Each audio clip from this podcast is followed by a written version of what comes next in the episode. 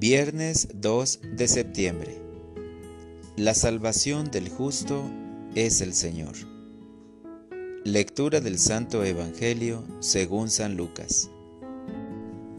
En aquel tiempo los fariseos y los escribas le preguntaron a Jesús, ¿por qué los discípulos de Juan ayunan con frecuencia y hacen oración igual que los discípulos de los fariseos, y los tuyos en cambio comen y beben?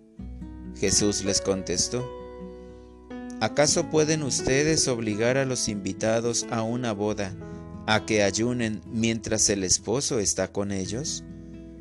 Vendrá un día en que les quiten al esposo y entonces sí ayunarán. Les dijo también esta parábola. Nadie rompe un vestido nuevo para remendar uno viejo, porque echa a perder el nuevo, y al vestido viejo no le queda el remiendo del nuevo.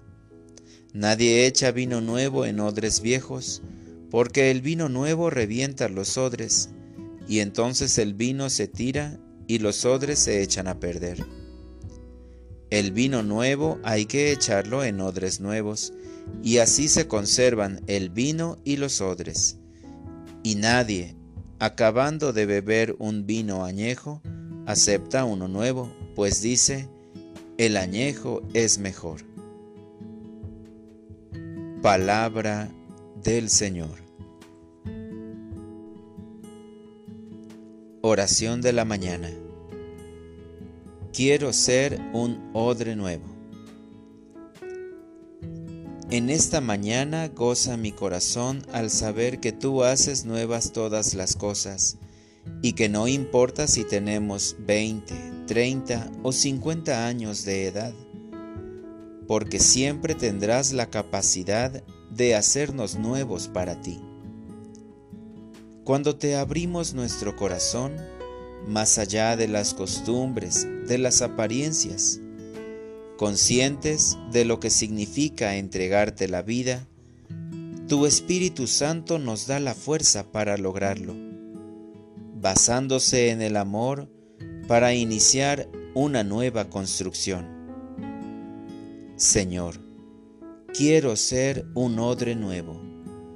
Quiero experimentar lo que significa una verdadera conversión, dejar la vida vieja dispuesto a cambiar esas actitudes que no te reflejan.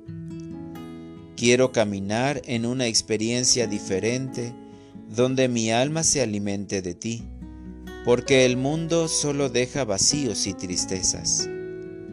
Ayúdame, te lo pido, dame la fuerza de tu Espíritu Santo para enfrentar y cambiar lo que sea necesario.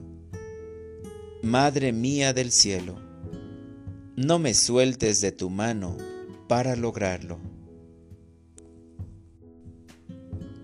Para orientar mi vida, voy a hacer una lista de las cosas que he puesto en primer lugar para darme cuenta de su valor en comparación con las cosas eternas. En primer lugar, los bienes del cielo. Voy a levantar mi mirada y me sorprenderé a mí mismo al descubrir a quien tengo en el cielo, para depositar mi confianza en Él. Gracias Señor, porque a pesar de que no he sido consciente de tu compañía, tú estás siempre cerca de mí. Porque a pesar de que no todos mis días he amanecido orando y pensando en ti, tú sí me has contemplado cuando abro los ojos al despertar y me has derramado tu gracia. Bendito seas, Señor. Amén.